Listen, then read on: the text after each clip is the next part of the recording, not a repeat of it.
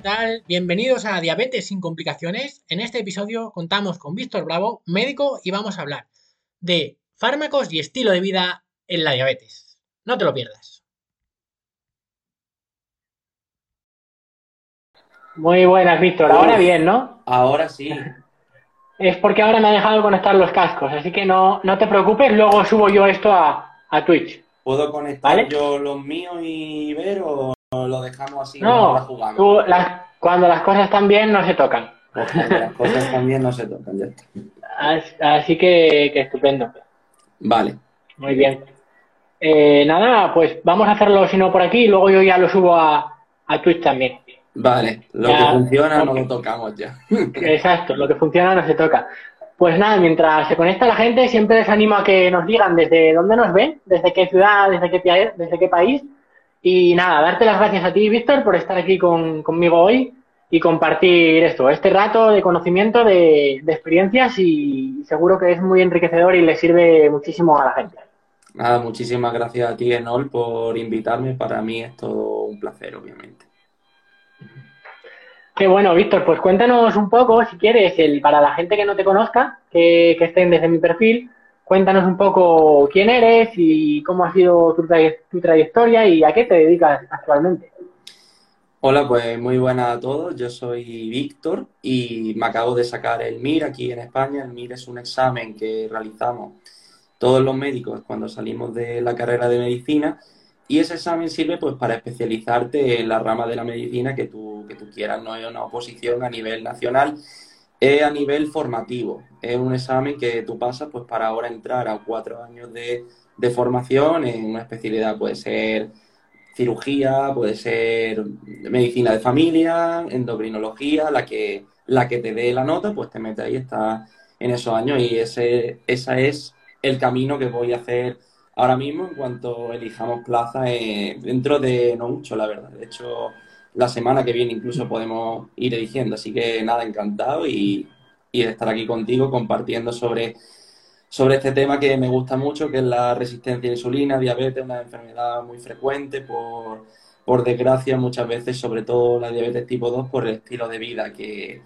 que llevamos y si podemos aquí hablar un poquito sobre ello y dar algunas claves para, para intentar por lo menos llevarla un poco mejor, pues para eso estamos aquí. Claro, muy bueno, Víctor. A mí me encanta también, me apasiona. Empecé metiéndome en este mundillo por, por asuntos que no son bonitos, pero al final descubres lo que hay en el trasfondo y la fisiopatología de la enfermedad. A mí me resulta muy curiosa y, y como interaccionan tantas cosas, es tan multifactorial, pues es muy, muy bonito intentar comprenderla lo mejor posible, ¿no? Porque comprenderla del todo sabemos que, es muy complicado. Y, nada, coméntanos un poco. Siempre suelo haceros esta pregunta, ¿no? a los profesionales de la medicina. Realmente, Víctor, ¿cuál fue el motivo eh, por el que, a ti te dio decir, bueno, voy a ponerme a estudiar un montón, voy a hacer medicina? ¿Cuál fue el motivo que hubo detrás, ese trasfondo, que, te llevó a, a embarcar todo este camino? A ver, te mentiría si te dijera que el primer motivo no fue el ego. te mentiría totalmente si te dijera que obviamente, a ver, yo cuando estaba en segundo de bachillerato por ahí, yo me veía con la capacidad que podía, que podía entrar, ¿no? O sea, yo me veía que sacaba buenas notas, podía acceder a medicina, pero al final, al primer año no lo conseguí y entré en primero de fisioterapia. Y claro, yo en primero de fisioterapia estaba muy, estaba muy a gusto, estaba estudiando cosas que me gustaban. El primer cuatrimestre, de hecho, incluso veíamos histología, fisiología, anatomía, que curiosamente son las primeras asignaturas que se suelen ver en el primero de medicina y segundo, que son los dos primeros años donde se estudian las cosas más así a nivel general. Entonces, claro, yo ese primer cuatrimestre lo hice encantado y a mí me encantaba la fisiología, todo mm, lo que viene a ser la base molecular de cómo se entiende el cuerpo humano.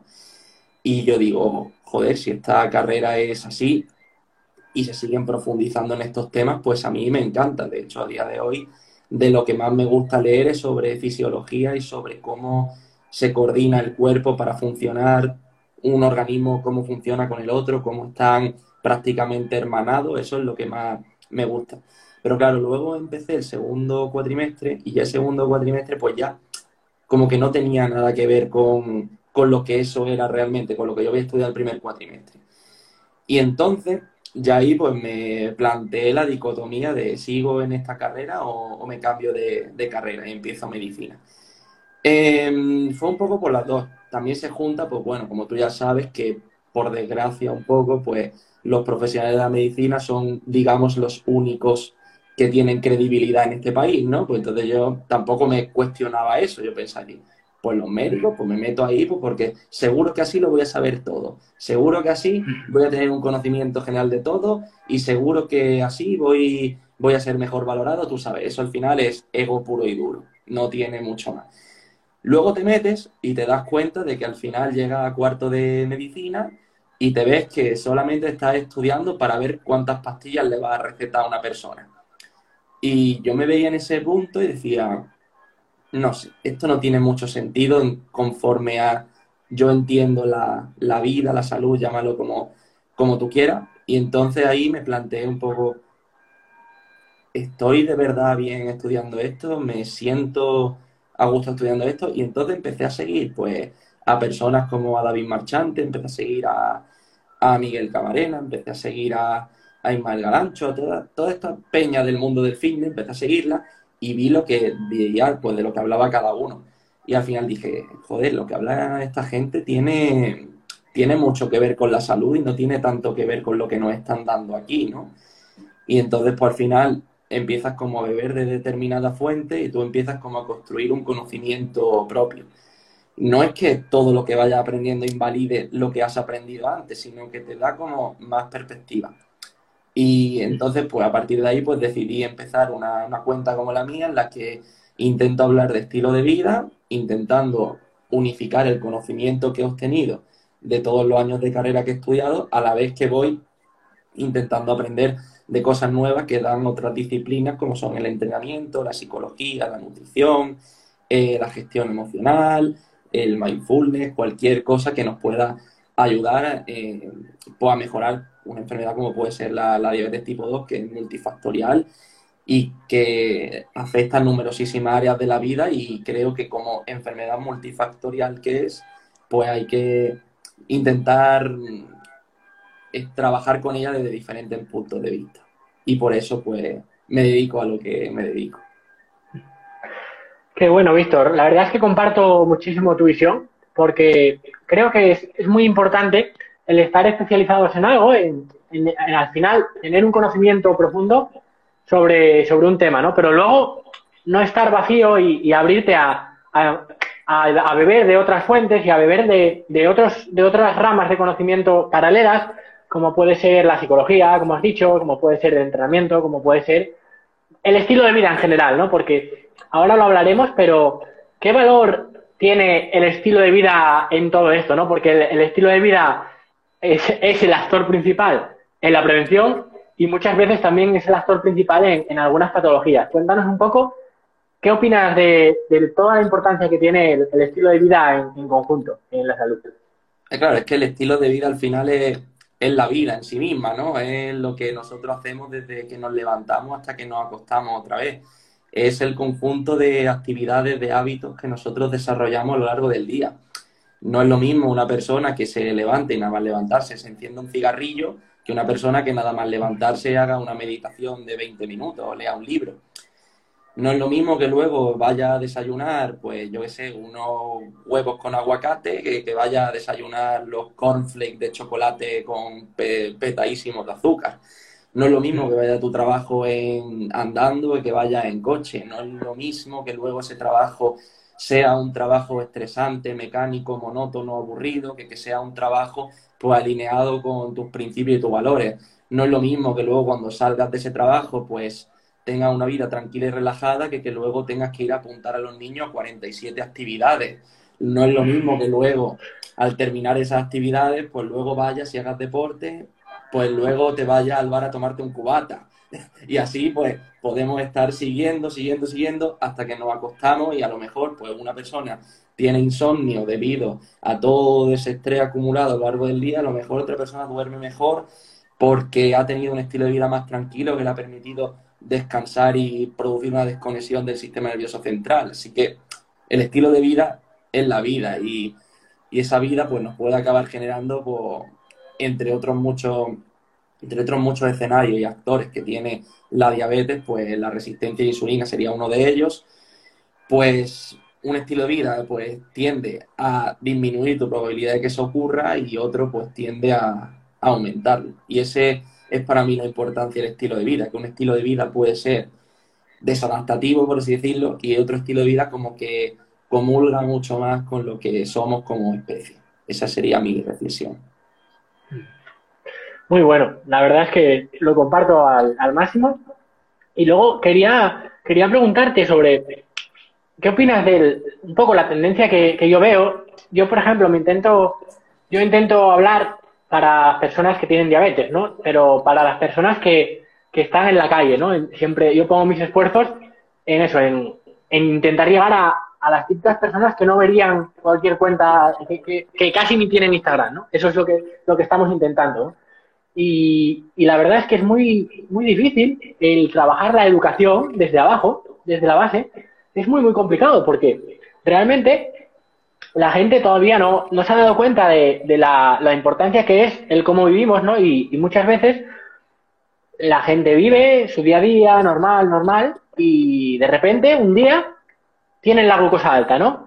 Y encima se cabrean y dicen, es que no lo entiendo, haciendo lo mismo que lo que hacía antes, ¿por qué ahora tengo la glucosa alta? Y, y, y se cabrean y se fustigan y, es por todo, yo creo que todo viene raíz, luego hablaremos sí, eso, de tratamientos farmacológicos que, ayudan, cómo, tratamos esto, pero que es una pena que, realmente la gente todavía no se entere que cuando, ah, cuando se diagnostica la diabetes, cuando de repente te han dicho, usted tiene el azúcar alto, ¿no? Que, que se suele decir, que me gusta muy poco esa palabra, pero eh, cuando le dicen eso, tenemos que entender que igual vamos 25 años tarde y, y quiero que, que, expreses un poquito, un poquito eso, el, el cómo las personas creen que, eso les ha tocado cuando se puede estar gestando desde hace mucho. Claro, o sea, hay que entender también que esto igual tener diabetes como no tenerla no es como un botón que se le da on-off. Es como más bien un termostato, un termostato en el que hay una temperatura mínima y una temperatura máxima. Pues eso sería los grados de resistencia a insulina. No sé si el público que te sigue entiende lo que es la resistencia a insulina, más o menos, por lo que hayas explicado tú en algún post, pero por así decirlo, es como nosotros necesitamos producir insulina en nuestro páncreas para que esta sea como la llave que abre una cerradura y esa cerradura cuando se abre permite que la glucosa entre dentro de, de nuestra célula. Es el alimento principal. Bueno, podemos meternos en berenjenales y decir que hay mucho más sustrato energéticos, pero bueno, a nivel básico vamos a entender que eso. Pues entonces, ¿qué pasa? Cuando nosotros, mm, por así decirlo, infiltramos de grasa nuestros músculos o los atrofiamos o no tenemos un estilo de vida que favorezca que tengamos una masa muscular saludable, el azúcar, para que me entendáis, es eh, su, su, lugar donde se almacena más en los músculos. Por eso es muy importante tener una buena calidad muscular, una buena masa muscular entrenada. Tampoco hay que pasarse, pero unos niveles mínimos son deseables para que ese, para que digamos esa glucosa tenga un sitio donde se pueda almacenar. Pero necesitamos la insulina para que pueda entrar. Cuando nosotros somos diabéticos, pues entonces mm, digamos que se nos ha trastocado un poco el sistema, ¿no? En lugar de cambiar la cerradura, lo que hacemos es llamar al cerrajero para que traiga más llaves. Y entonces nuestro páncreas empieza a producir más llaves, más llaves, más llaves, pensando que cuantas más llaves traigamos, pues eso va a abrir una puerta que está ya rota. Lo que tenemos que hacer es construir una puerta nueva, no comprar más llaves. Entonces, cuando nosotros compramos más llaves, lo que estamos es que nuestro páncreas se está cansando. Se está cansando y al final pues se infiltra de sustancias como por ejemplo amilina, un montón de... Se produce una destrucción del páncreas al final. Más bien como que se cansa y termina de acabar no produciendo esa insulina que al final es la que acabamos necesitando. Por eso cuando llega a ese punto, muchas veces lo que ha comentado Enol de decir, pues hoy tengo azúcar, tengo el azúcar alto, no, no, entiendo por qué ocurre. Normalmente en esos momentos todavía, la mayoría de veces no hemos llegado tarde, todavía podemos hacer muchas cosas. Cuando ya sí que el páncreas se ha ido a tomar por culo, ya en ese momento ya sí necesitamos pinchar insulina. Pero hasta que llega ese punto de hay que administrar insulina o una sulfonilurea o una metiglinida, metiglinida, sí, eran las que es como son como fármacos que estrujan el páncreas. Como ya está, está muerto, pues vamos a estrujarlo para ver para ver si podemos sacar más de ahí. Insulina sería directamente como decir, bueno, ya el páncreas lo damos por muerto, ya te la pincho externamente. Pues entonces esos son los fármacos que tenemos cuando ya hemos llegado tardísimo. Pero normalmente antes de que se llegue a esa situación podemos hacer mucho, luego si quiere hablamos de, de otros fármacos que hay, pero bueno, más o menos el resumen sería, sería ese, de cómo funciona esta, esta, esta diabetes tipo 2. Y entonces, Víctor, para que la gente se quede con, ello, el, cuando nosotros nos diagnostican ya con, esa diabetes, esas, superar esos 126 o, superar esos 200 en postprandial después de comer, realmente ahí el páncreas ya ha perdido función, ¿no? Ya, ya se ha cansado y, y hay un porcentaje de la, de la segregación de insulina ya lo ha perdido, ¿verdad? Digamos que ha perdido un poco de fuelle, sí, pero todavía no está totalmente, no una función eh, irreversible, al menos en los puntos iniciales.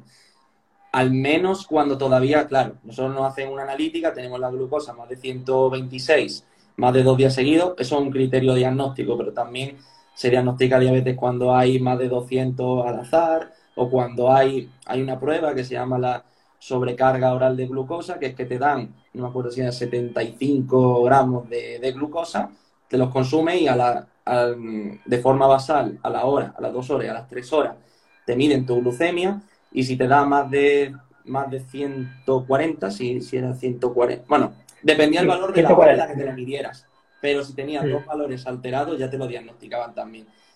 Para que os quedéis con el mensaje más claro posible, es que en los momentos iniciales todavía podemos actuar y podemos mejorar mucho la situación. Incluso si hay prediabetes también, prediabetes como la fase previa a, desarrollarla. No tienes todavía criterios para que te podamos diagnosticar la diabetes como tal, pero sí que hay datos que indican que el páncreas está perdiendo fuelle y que estás a punto de diagnosticar una diabetes, porque al final estos son números arbitrarios que desde la medicina se han impuesto que son 126 como podría ser 130 o podría ser 122, para que me entendáis. Así que realmente no es que tenga ya 127, ya mi páncreas fracasado y tenga 119 y mi páncreas todavía esté, perfecto y no pueda hacer absolutamente nada hasta que no tenga 126 no me preocupo. No sería tanto así, no es, es lo que hemos dicho antes, no es on-off, enfermo sano, 127, enfermo, 125 sanísimo. No funciona así, es como un grado de salud, desde la mínima salud hasta la máxima salud y nos vamos viendo por ahí. Esa sería un poco la idea. Lo curioso, el, mensaje que a mí me gustaría mandar y que, y que de hecho es lo que, lo que intentamos hacer, ¿no?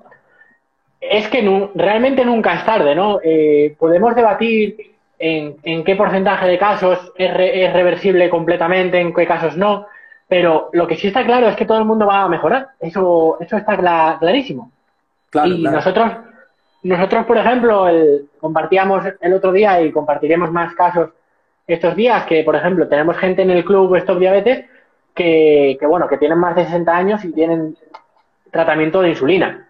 Y, vamos, y están bajando, están bajando mucha insulina. Incluso hay, hay personas, Aurora, que estará por aquí, que, sea, que el médico ya le ha quitado la insulina completamente. Y entonces, esto muchas veces nos lleva a, una dicotomía, ¿no? Que, es algo que yo me pregunto, ¿no?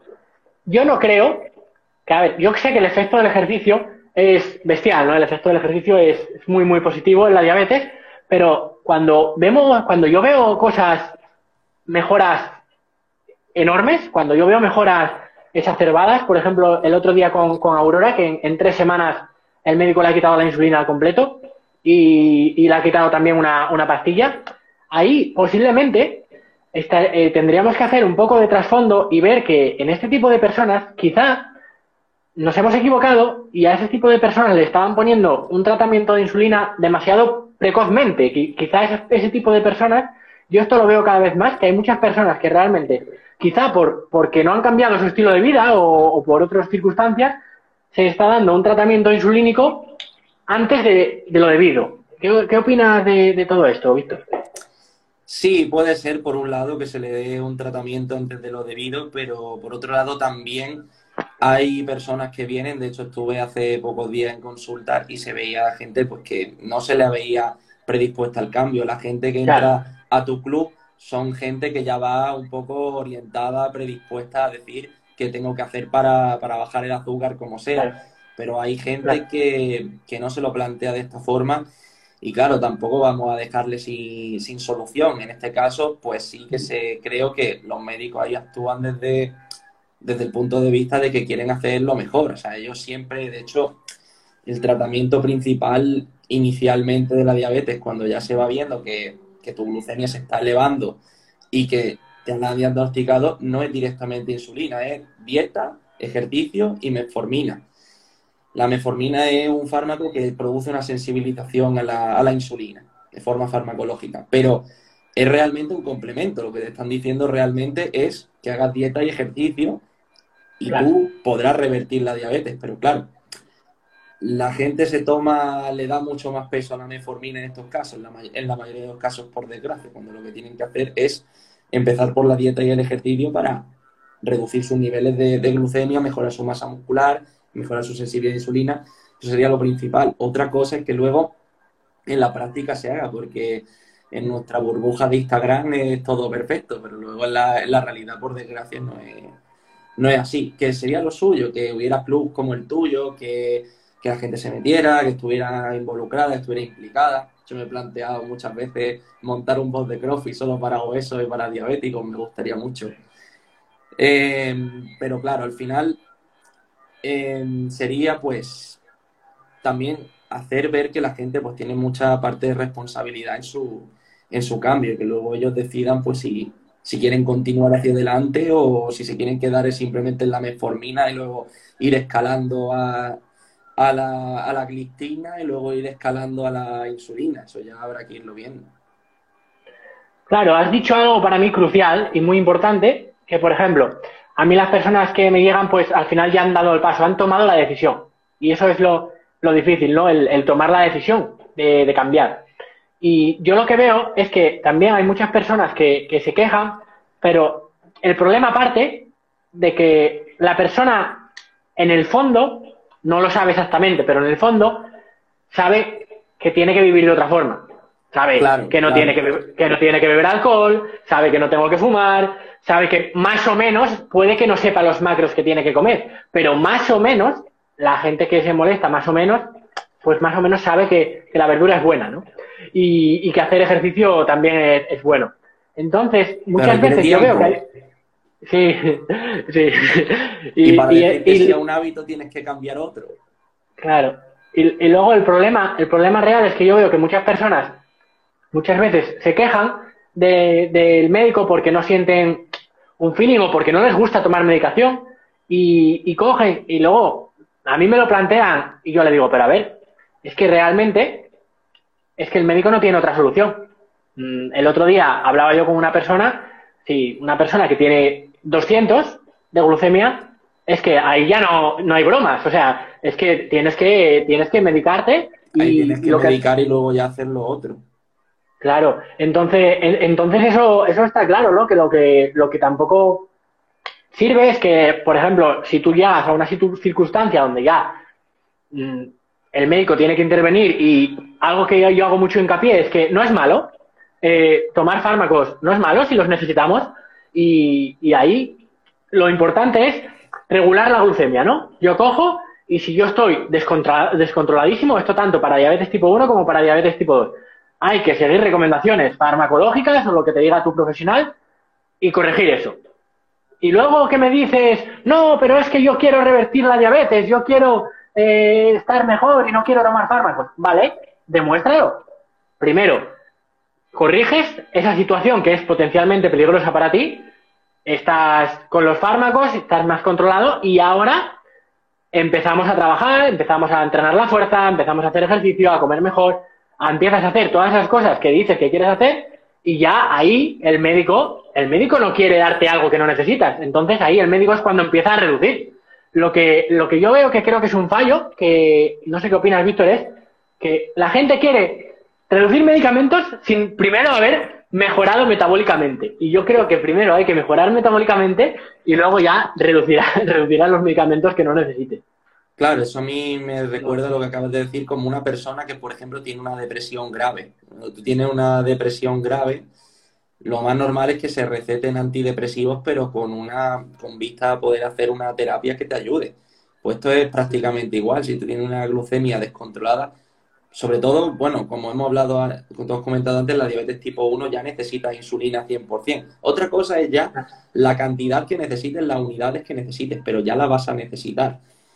En el caso de diabetes tipo 2, sí sigues produciendo insulina. Lo que tenemos que hacer es darle ese ambiente hormonal que necesita tu cuerpo para que esa insulina se pueda expresar bien. En el caso de diabetes tipo 1 es más complicada el tema del ejercicio, tú sabes, eh, hay que tener en cuenta la glucemia antes de empezar a hacer ejercicio, cuánto tienes delante del ejercicio, o sea, eso ya es, hay que hilar más fino. Pero en la diabetes tipo 2 la, la ventaja con respecto a esto es que podemos, se puede hacer de una forma más sencilla en este caso, pero claro, es lo que tú has comentado. Queremos reducir esa medicación, pero no queremos cambiar de estilo de vida, y es lo que hemos estado hablando antes, porque ¿qué supone empezar a hacer ejercicio? ¿Qué supone empezar a alimentarse mejor? Supone que estás dejando de hacer cosas que antes hacías que no te venían bien para pasar a hacer cosas que ahora sí te hacen bien. Y claro, en los cambios de hábitos no nos gustan. No, si soy yo que ahora me, seguramente me tendré que mudar de casa, tendré que hacer un montón de cosas, mucho papeleo, y ya es como me descuadro un poco y aún así sigo manteniendo un estilo de vida más o menos razonablemente saludable, pues si es así, imagínate una persona que se le vengan tantos cambios de golpe, si ahora tengo que cambiar, y porque encima es que te la estás jugando, porque no es como yo, por ejemplo, que me juego, bueno, cambio de una casa a otra, pero es que estás jugándote una, una glucemia a largo plazo con todos los problemas que conlleva. O sea, también creo que es importante recomendar que los cambios se vayan instaurando poco a poco y que solamente una vez cuando tengamos asentado uno, pasamos al siguiente, porque en esos casos que se nos vienen todos los hábitos de cambiar encima, lo que hacemos al final es que esto se convierta en un lío. Y lo que supone un cambio en el estilo de vida suele ser bastante estresante para, las personas. Funcionamos mejor desde el asentamiento y la tranquilidad que intentando querer dar borrón y cuenta nueva. Que claro, luego hay gente que, que le gusta más el borrón y cuenta nueva, pero bueno, la mayoría de seres humanos somos más de... Nos gusta más la rutina, nos gusta más saber a qué patrones adherirnos, saber un poco qué nos va a esperar luego aproximadamente. Tampoco súper rígido, pero esa sensación de rutina también nos sirve poco para organizar nuestra vida. Y cuando a una persona pues le queremos cambiar toda la lista de la compra de un día para otro y el desayuno, la comida la cena, quizá puede ser mejor. Pues mira, pues empieza por el desayuno, luego podemos ir pasando a, a otra cosa y luego ya pues empezamos por ejercicio. Normalmente la, la dieta la gente suele tolerar mejor el cambio que el ejercicio, tú lo, tú lo sabrás, ¿no? Pero normalmente eso es lo que suelo recomendar, pero, pero vaya, sí. Que es mucho más fácil adherirte al fármaco, porque el fármaco al final es una cosa que hace, te lo comes y, ya me puedo olvidar. Por eso suele ser una medida mucho más adherente, aunque no necesariamente la mejor a largo plazo. Claro, al final, como, como dicen, ¿no? Eh, tomar fármacos no es tomar decisiones. Y al final, para cambiar de hábitos, tienes que tomar decisiones, deshilar, dejar de hacer igual cosas antes de incorporar otras nuevas. Y es difícil. Y yo, por ejemplo, recomiendo mucho lo que has dicho, Víctor, el, hacer las cosas poco a poco. en el ejercicio, nosotros empezamos con ejercicios de 10 o 15 minutos si, si empiezas con eso, ¿para qué vamos a hacer de más si con eso ya vamos a ir mejorando? Dosis mínima efectiva. Y lo dicho, y me parece clave cambiar el desayuno. No pienses en cambiar la alimentación del todo, empieza cambiando el desayuno y ya, ya iremos mejorando. Después, quería preguntarte algo de. Yo sé que hay gente que no quiere, que no quiere cambiar. y a mí ahora realmente lo que me preocupa es llegar a esas personas y, hacerles un poco ver, eh, no, no solo ver los peligros, no, no verlo desde el peligro, sino verlo desde la oportunidad, ¿no? A todas esas personas que, que no quieren cambiar o que, o que ven el glucómetro y, y, ni se miden porque saben que el valor va a estar mal. Y bueno, son personas igual como, como algunos de mis familiares, ¿no? Y por eso, por eso me interesa tanto intentar crear un poco de conciencia en ese sentido. Pero, ¿qué le dirías a una persona que, que, realmente no, que, no quiere cambiar, pero porque, porque no valoran el peligro que tiene. Yo, por ejemplo, me gusta también trabajar mucho con diabetes tipo 1 porque son muy comprometidos, les gusta mucho aprender sobre su diabetes, les gusta mucho aprender y a mí como me encanta también ir aprendiendo y dárselo luego eh, todo, todo lo que yo aprendo, dárselo a ellos, pues es genial, ¿no? Pero lo que veo es que muchas veces en diabetes tipo 2, eh, sobre todo en estas personas no concienciadas, pues no se valora el, potencial peligro de lo que es el daño vascular a causa de, la glucosa alta. ¿Y qué le dirías a, a, una persona con la que te puedes sentar tú en consulta para, para concienciarla en este sentido, para darle que le dé importancia a la diabetes? ¿Qué le dirías? Pregunta difícil, ¿eh? La verdad. Porque al final es una cosa que, claro, como una enfermedad tan silente que, que va haciendo, que va dando la cara poco a poco y que se manifiesta en una analítica con una subida de, azúcar, dice, bueno, subida de azúcar, pasa nada, ¿no? Claro, lo que esa persona pues a lo mejor no sabe es que dentro de 5 o 10 años pues le puede dar un infarto. Eso, esa es la cosa que se le puede. Quizá explicarle, mira, mm, estas cosas normalmente suelen acabar acabando mal a largo plazo, pero también lo que tú has dicho, hay que intentar vendérselo desde la oportunidad, no tanto infundirle el miedo, sino decirle, mira, esto que te pasa tiene, tiene solución, se, trataría haciendo esto, esto y lo otro.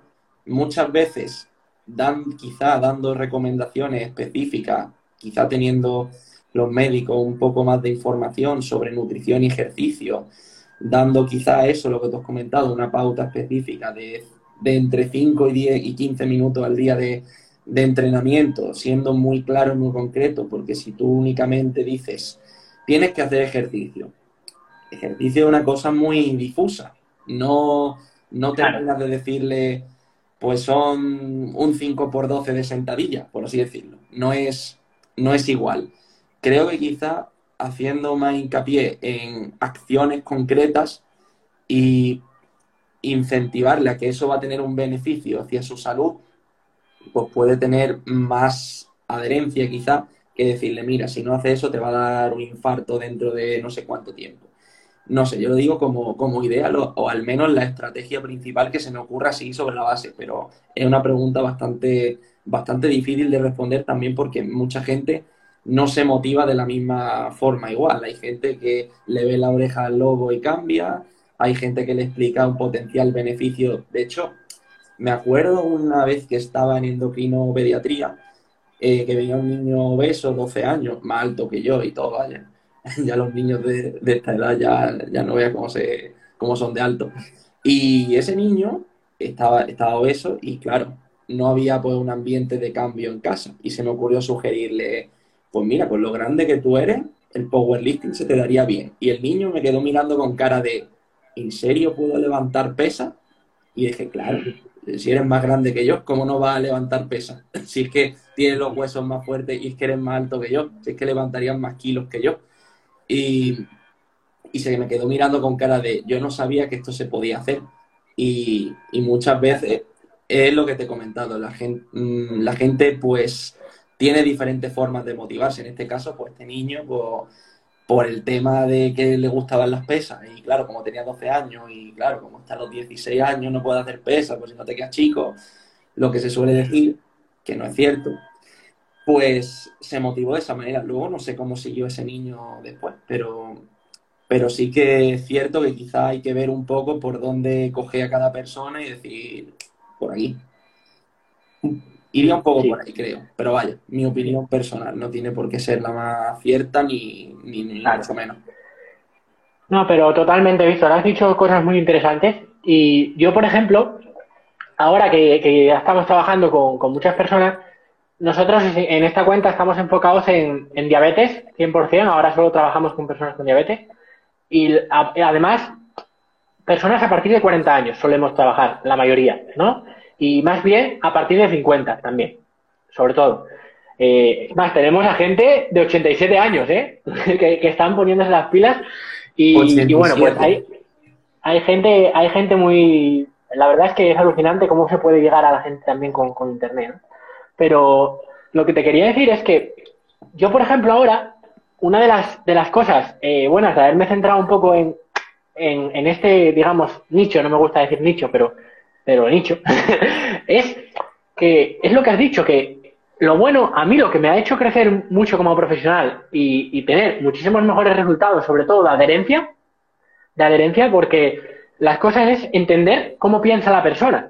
Porque puede haber una persona con diabetes, como has dicho, imagínate con 17 años, 18 o con 20, pero es una circunstancia diferente a, por ejemplo, a las personas con las que nosotros solemos trabajar, de, más de 40, 50 años, que ya han probado muchas cosas, que, están cansadas emocionalmente, que, sabes un poco más o menos cómo piensa esa persona y, cómo le puedes ayudar y cómo le puedes dar la mano, ¿no? Que es muy diferente porque cada uno tendremos nuestras razones para cambiar y una razón de una persona son totalmente lícitas y pueden ser muy diferentes al, al, de, al de otras, ¿no? Y, y, lo importante es eso. Y luego quería que me preguntaras, a mí esto me asombró mucho, yo no me lo, yo no me lo creía, eh, lo que te voy a decir ahora. Yo antes era de, no, el, el, ejercicio óptimo, eh, ahora me viene Víctor, eh, tiene diabetes y yo le voy a dar el ejercicio óptimo, personalizado, porque es como una medicina, ¿no? Tiene que ser la dosis óptima. Y es cierto, ¿no? Pero lo que no me creía era el efecto que tiene el, el grupo social, ¿no? El sentir, el, el, sentir ese, ese apoyo y tener a otros compañeros que estén pasando por lo mismo, ¿no? ¿Cómo, cómo valorarías tú esto? El, yo, lo veo mucho, el, el, ver como una persona de repente entra en un grupo donde hay más personas en el mismo, con las mismas circunstancias, con los mismos problemas y con las mismas inquietudes. Por ejemplo, lo que comentabas del box de CrossFit, que era orientado a, personas de, la, de, la misma, de las mismas características.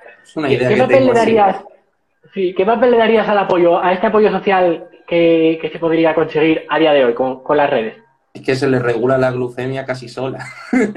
no, pero es verdad que la, la relación social en general, por eso, por ejemplo, el CrossFit tiene tanta adherencia las relaciones sociales mm, incluso mejoran por sí mismas los ritmos circadianos de la persona. Todo lo que sea optimizar ritmos circadianos es optimizar metabolismo. Si optimizamos metabolismo, optimizamos hormonas, cascadas moleculares. Si optimizamos eso, pues no te voy a decir que todo se vaya a arreglar, pero sí que estamos poniendo unos buenos ladrillos sobre los cuales favorecer que esa diabetes tipo 2 se pueda cuanto menos mejorar.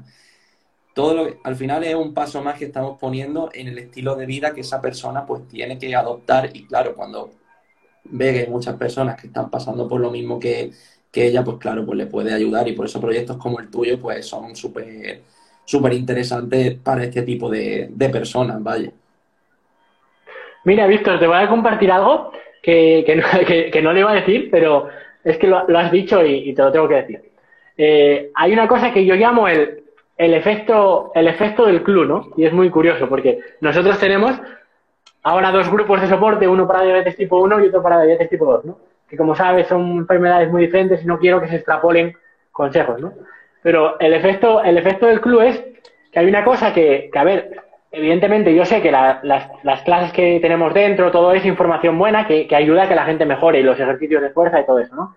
Pero ¿qué pasa? Que lo que hemos visto ahora que ya hay bastante gente dentro, pues la gente entra en el grupo, que es un grupo de Telegram, y de repente, claro, el otro día fue súper, fue una locura, ¿no? Porque hay muchas personas ya y el otro día entró una, una persona nueva y de repente eh, le dan la bienvenida siempre, porque son gente muy maja, y le dan la bienvenida, ¿no? Y de repente, de repente entra y empieza, mira, eh, empieza a poner, Hoy he conseguido esta, tengo esta glucemia, tengo esta glucemia, he, bajado tanto la, la, insulina, he perdido no sé cuántos kilos. Y de repente la persona que entró nueva empezó a ver una cascada de mensajes de, de, de coño, esto mejorado, coño, esto mejorado, coño, esto he mejorado. Y, de repente empezó a compartir el control y dice, estoy teniendo los mejores controles que, que he tenido nunca. Y yo, es que es imposible que haya mejorado, no, no le ha dado, no le ha dado tiempo es la tranquilidad, la tranquilidad igual que, que sienten de decir, coño, eh, con esto, con esto se mejora y, y es curioso, pero, pero sí, sí, igual, igual también el factor estrés, yo qué sé, llámalo como quieras, pero la gente empieza, se siente arropada y, tiene mejores, mejores controles también. Y, y, es muy importante lo que dices, sobre todo para el feedback, ¿no? Porque las personas no están acostumbradas a un acompañamiento. ¿Por qué? Porque al final la medicina está como está, ¿no? No se puede hacer de otra forma. Estáis sobresaturados los médicos. O sea, es que no se puede. Eh, no se puede. La gente no puede tener una buena educación para la diabetes porque no hay tiempo para dársela. Eh, bastante hay con esos 15 o 20 minutos que, tenemos con toda la cantidad de pacientes que hay, ¿no? Pero el problema es que el paciente no está acostumbrado a, ver que alguien se interesa y que le digan, muy bien, lo estás haciendo fenomenal, mañana, mañana si es así, no sé qué. Y entonces, ¿por qué? Porque tiene una consulta cada seis meses, cada tres meses en el mejor de los casos, y yo creo que también ese feedback de compañeros de decir, no te preocupes, sigue así, que lo estás haciendo muy bien, pues es fundamental y es algo que no se puede conseguir a día de hoy. no, a día de hoy, por desgracia, no. Por eso. Pues hasta aquí el episodio de hoy. Acabamos esta primera parte y la semana que viene tendremos la segunda parte con, con el doctor Víctor, Víctor Bravo y seguro que vamos a seguir aprendiendo muchísimo sobre diabetes, sobre qué hacer, sobre qué no hacer y bueno, te invito a que, a que no te la pierdas. Y nada, si has llegado hasta aquí y te gusta el contenido que hacemos, quieres apoyarnos, te invito a que compartas este episodio para ayudar a más personas con diabetes y a que me dejes una reseña, una valoración en iVoox, en iTunes, donde tú quieras, en Instagram. Déjala porque me ayuda a saber que, que todo esto te gusta. Te mando un abrazo enorme y nos vemos la semana que viene. Adiós.